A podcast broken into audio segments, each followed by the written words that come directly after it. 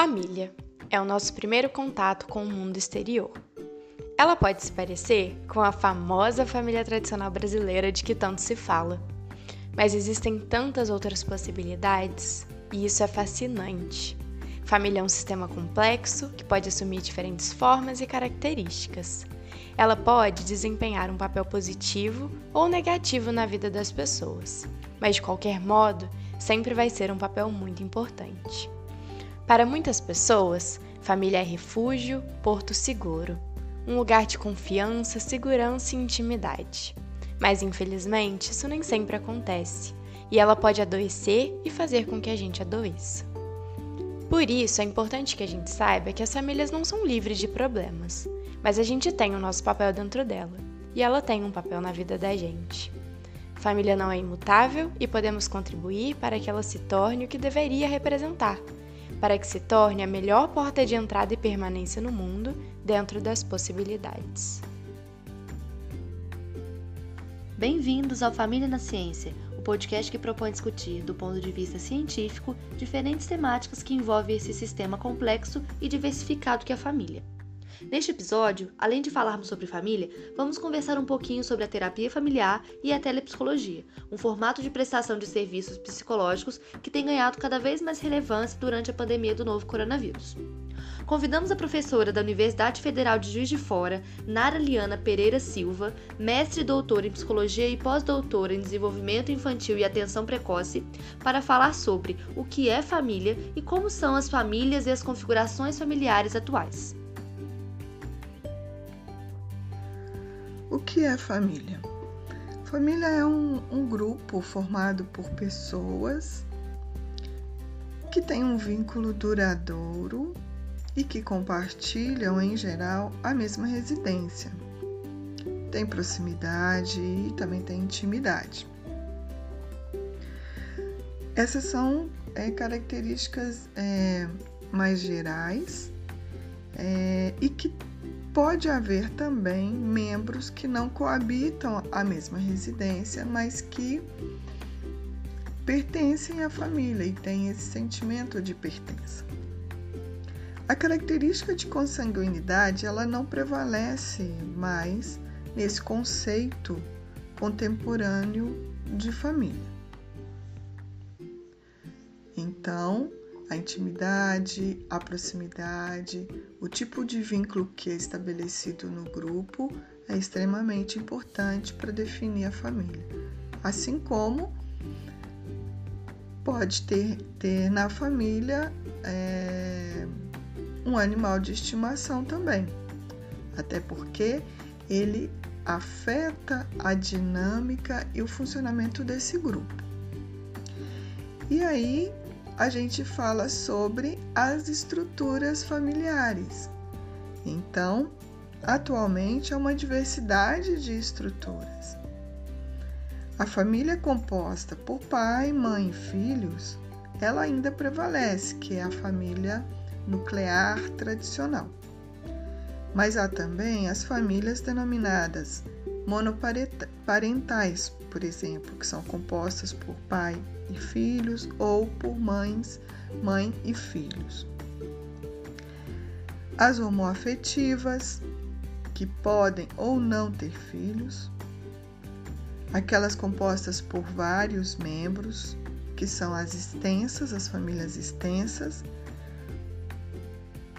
incluindo pai, mãe, os filhos, os avós, os tios, enfim, as estruturas contemporâneas de famílias, elas se caracterizam por uma diversidade em sua composição.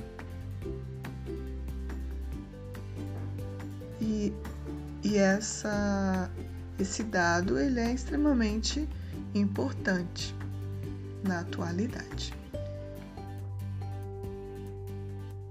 A professora também analisou se e como a pandemia está afetando as famílias. Esse momento da, da pandemia, ele é único. Estamos vivenciando algo completamente inesperado, muito cheio de incertezas, que alterou a rotina, a vida, a dinâmica e o funcionamento de várias famílias. Todas as pessoas tiveram que se adaptar, seja no ambiente da casa, fazer acomodações e adaptações para transformar os ambientes, sejam alterações de forma ainda mais intensas, como, como da rotina, do dia a dia, de tarefas domésticas, de cuidados com os filhos, de do trabalho, de dedicação ao trabalho. Então, esse momento ele trouxe diversas mudanças para todas as famílias, independente das suas estruturas, independente da sua composição. Então, todas estão tendo neste momento que se adaptar a um evento que é considerado adverso, um problema, e que as consequências também serão diversas e muito particulares para cada família, porque cada grupo lida com a situação de forma bastante particular, dependendo dos recursos psicológicos que eles têm para lidar com o momento, dependendo da dinâmica que eles já desenvolvem para lidar com as situações problema que surgem na vida da família, na vida do grupo. Então, as consequências serão particulares, dependendo de cada grupo. É um momento que para alguns pode trazer proximidade e que para outros não. O isolamento pode significar maior intensificação das relações, mas para outros pode significar a intensificação das relações conflituosas. Então, as consequências são, são diversas e para cada grupo ela tem a sua particularidade.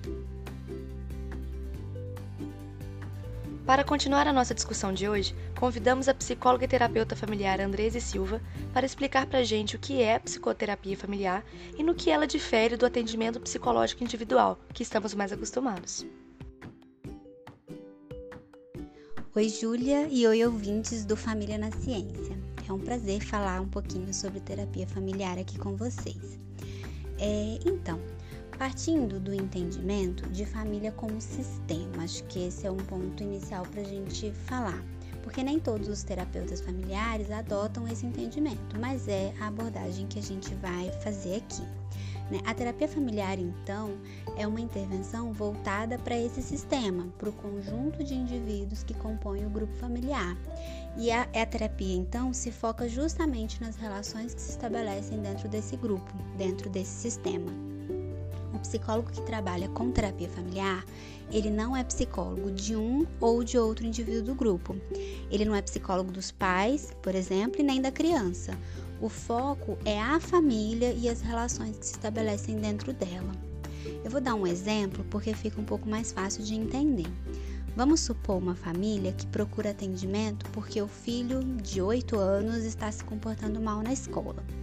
É, ele está, por exemplo, brigando com os colegas, xingando a professora, e aí a escola solicitou atendimento para resolver o problema da criança e a família procura terapia para isso também, para resolver um problema da criança, como se ela tivesse um problema que é dela e que o psicólogo então fosse resolver esse problema aí.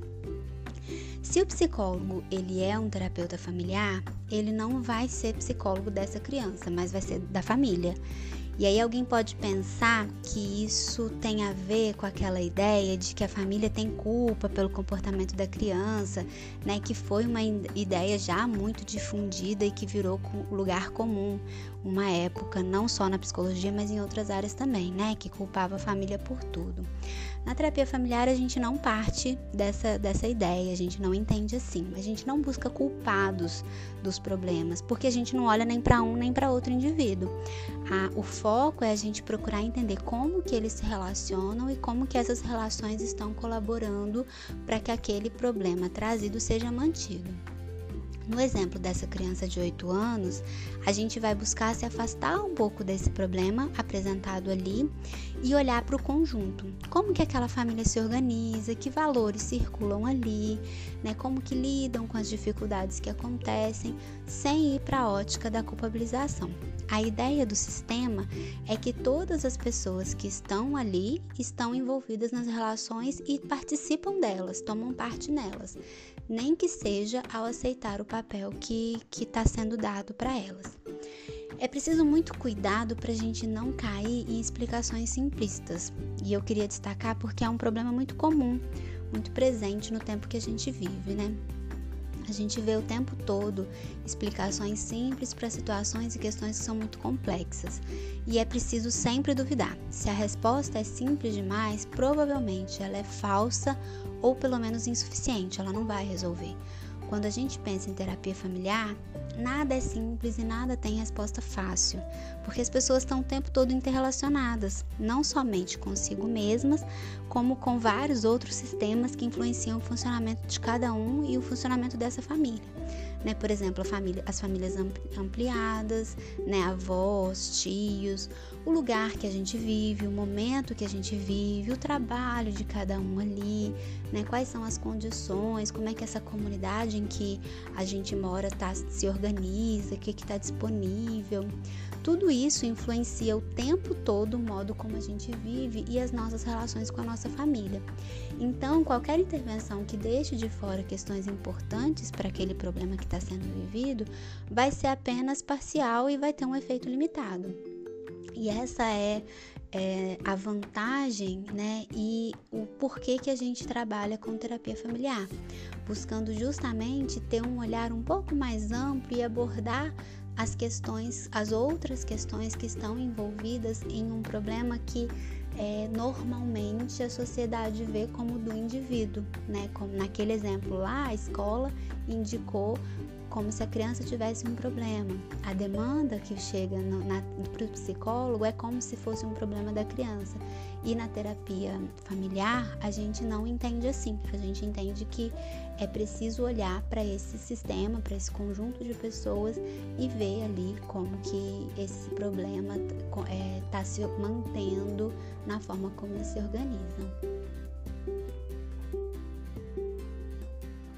Para entendermos como funciona a telepsicologia, seus desafios e os cuidados necessários para garantir o sigilo e a ética, vamos ouvir agora a psicóloga clínica e especialista em terapia cognitivo-comportamental, Esther Salles. Olá, Júlia e ouvintes! É, a telepsicologia é um segmento da telesaúde que consiste na prestação de serviços psicológicos usando as tecnologias de informação e comunicação através de videoconferência, áudio, sites, troca de e-mails e mensagens. Esses serviços eles incluem desde ações preventivas, processos de seleção pessoal, supervisão profissional e os atendimentos psicológicos que aqui eu vou denominar de telepsicoterapia. É, a implementação das inovações tecnológicas para os serviços de saúde mental não é algo recente, já vem acontecendo há quase duas décadas e está em constante crescimento, então pode se tratar aqui como algo emergente. A telepsicologia, mais precisamente a telepsicoterapia, em seus primeiros anos no Brasil, era autorizada apenas em caráter de pesquisa né, experimental sendo que em 2018 ela foi finalmente autorizada de forma mais ampla pelo Conselho Federal de Psicologia, desde que o profissional ele se cadastre para realizar esses atendimentos. E esse cadastro é feito no site do EPSI. Agora em 2020, com a, como medida emergencial, o CFP flexibilizou o cadastro. O psicólogo ele já pode começar os atendimentos enquanto aguarda o parecer do conselho. E se for é, negado, ele pode recorrer e continuar atendendo enquanto isso, mas caso seja negado definitivamente, ele não pode mais atender. E assim, aí entra a questão, né, que praticar a telepsicologia de forma irregular é uma infração sujeita a penalidade. Atualmente, né, como com a necessidade de distanciamento social devido à pandemia da Covid-19, a telepsicologia ela tem se tornado cada vez mais utilizada, tendo um aumento na busca por serviços é, de atendimento psicológicos e também, de acordo com alguns dados, houve um aumento no, significativo no número de psicólogos se cadastrando no site do EPSI para estarem prestando esses serviços. É importante né, ressaltar que a telepsicoterapia ela não veio para anular o atendimento presencial, mas sim para complementá-lo e suplementá-lo, sendo útil como suporte em caso de pessoas residentes em áreas remotas que possuem dificuldade de locomoção ou que estão viajando. É uma ferramenta que veio para ampliar o alcance dos serviços psicológicos, né? É, não só a telepsicoterapia, mas todos os serviços dentro da telepsicologia. Uma coisa interessante de ressaltar é que existem muitos mitos e receios em relação à telepsicoterapia por parte de alguns psicólogos e da sociedade. Porém, muitas pesquisas, tanto internacionais quanto nacionais, apontam a efetividade da telepsicoterapia, sendo similar ao atendimento presencial. Em relação à minha experiência profissional com a telepsicoterapia, é perceptível que se pode estabelecer uma relação terapêutica com o paciente, alcançar objetivos, desenvolver um trabalho de qualidade, pode-se dizer assim. É claro que pode ocorrer falhas no, no áudio, no vídeo, da internet cair durante o atendimento, mas são situações que podem ser contornadas. São chatas, mas dá para contornar. Além disso, é importante que os psicólogos eles se atenham às normativas que disciplinam e apresentam cuidados que devem ser seguidos, né? Há também a necessidade que nós, psicólogos, estejamos sempre nos atualizando para realizar um trabalho de qualidade. Por isso, eu ressalto que atualmente tem sido ofertados é, algumas formações é, específicas para a telepsicologia em algumas plataformas online. Já no caso dos pacientes, deve-se tomar cuidado de procurar um profissional que te passe confiança, que aparente estar preparado de fato e tirar todas as suas dúvidas com esse profissional que vai atendê-lo. E assim, no site do CFP o EPSI, né, é possível ter acesso para saber se o psicólogo é cadastrado para estar prestando esses atendimentos. E para realizar esses atendimentos, existem fatores éticos e técnicos que são recomendados pelo CFP, buscando zelar pelo sigilo, a segurança e a privacidade do que é falado algumas instruções em relação ao ambiente, de não ter ruídos, barulhos, outras pessoas que possam estar escutando o que está sendo falado ali e de se usar o fone de ouvido. Também a questão de utilizar uma plataforma digital segura, das pessoas que estão participando dessa, por exemplo, videoconferência, não divulgar esse link para outras pessoas que não fazem parte desse atendimento, assim como e-mails e mensagens de texto. Essas orientações, elas devem ser seguidas por todos os envolvidos no atendimento. Então, para finalizar, é, além dessas orientações da CFP, eu gostaria de indicar aqui outros referenciais teóricos né, para informações sobre a telepsicologia como forma de ampliar o conhecimento, que são a cartilha da Fiocruz, de recomendações aos psicólogos para atendimento online, e as diretrizes da APA, né, Associação Americana de Psicologia, e que no site do CFP Minas existe, existe uma cartilha para o paciente e outra para o terapeuta, sobre informações de autocuidado e dúvidas mais frequentes. É, agora gostaríamos que falasse um pouco sobre a telepsicoterapia familiar especificamente.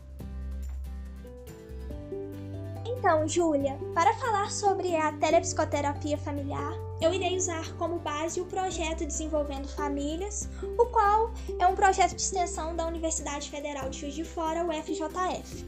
É, no projeto Desenvolvendo Famílias, realizamos a telepsicoterapia familiar de forma breve, que consiste em cinco atendimentos, porém é algo flexível, né? Caso seja necessário, pode ser aumentado o número desses atendimentos.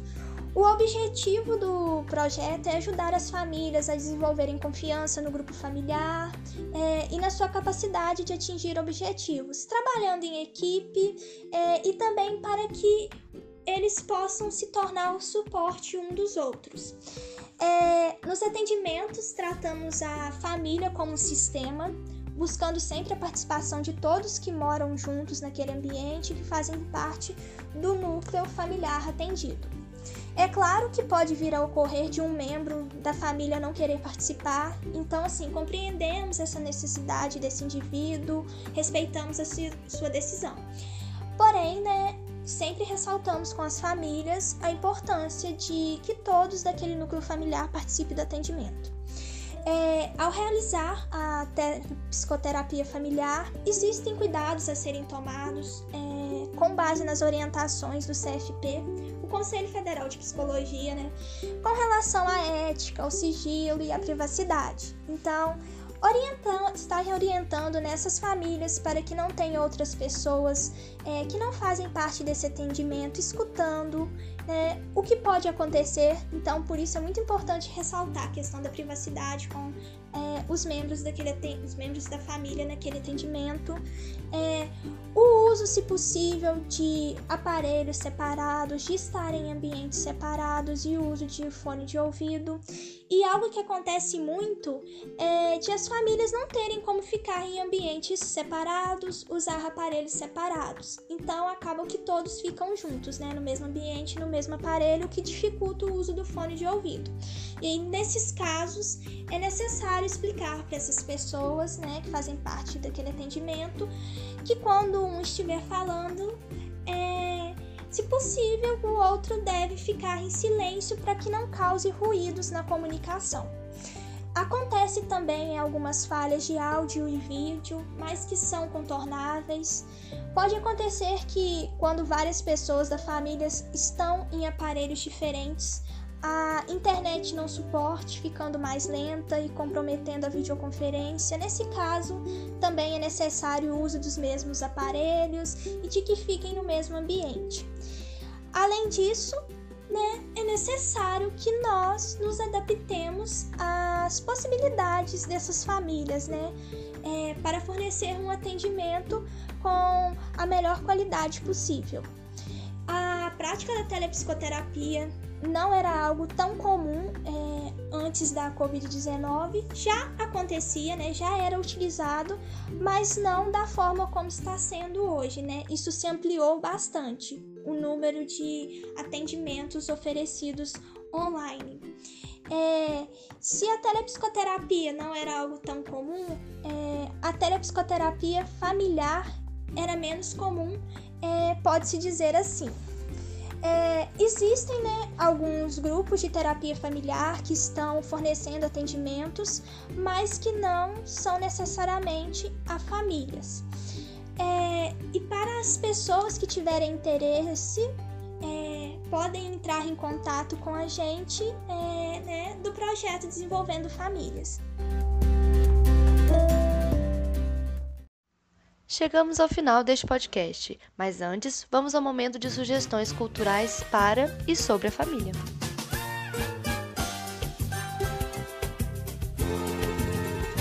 Esta família é muito unida e também muito oriçada.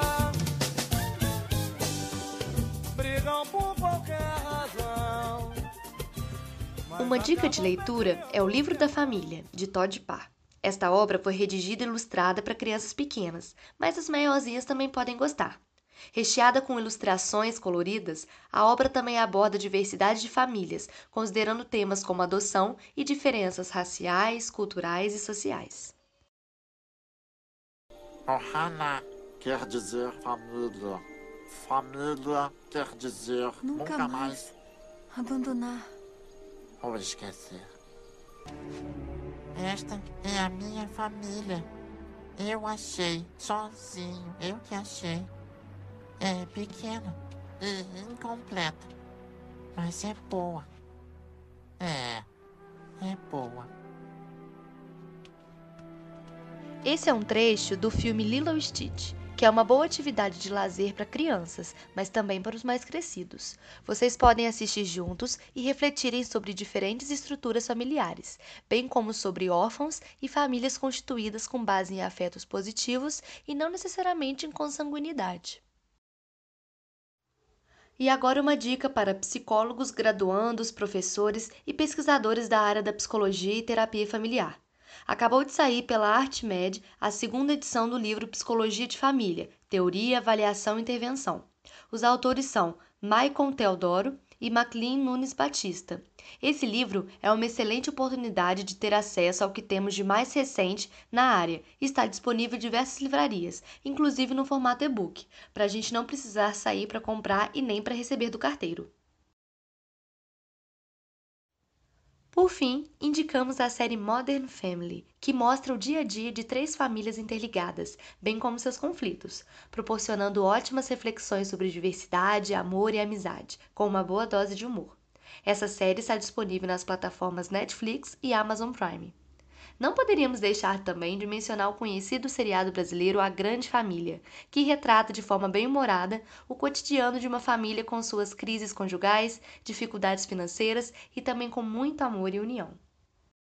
Eu sou Júlia Cabral e esse foi o episódio piloto do podcast Família na Ciência, elaborado pelo projeto de extensão Desenvolvendo Famílias da UFJF, que realiza telepsicoterapia familiar e produz e disponibiliza conteúdo psicoeducativo sobre famílias. Para saber mais ou se precisar de ajuda psicológica para sua família, entre em contato com a gente enviando um e-mail para desenvolvendofamilias.gmail.com ou acessando nossas redes sociais, arroba Desenvolvendo Famílias no Instagram e através da página do Facebook Desenvolvendo Famílias UFJF.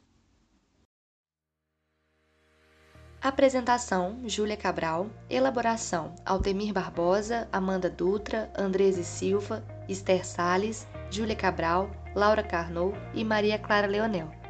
Coordenação geral: Amanda Dutra. A capa deste episódio é uma reprodução do quadro The Mother Leading to Children, de Pablo Picasso, 1901. E você ouviu trechos da música A Grande Família, composta por Dito e Tom interpretada por Dudu Nobre. E fiquem de olho, que em breve sairá um novo episódio do Família da Ciência. Obrigada!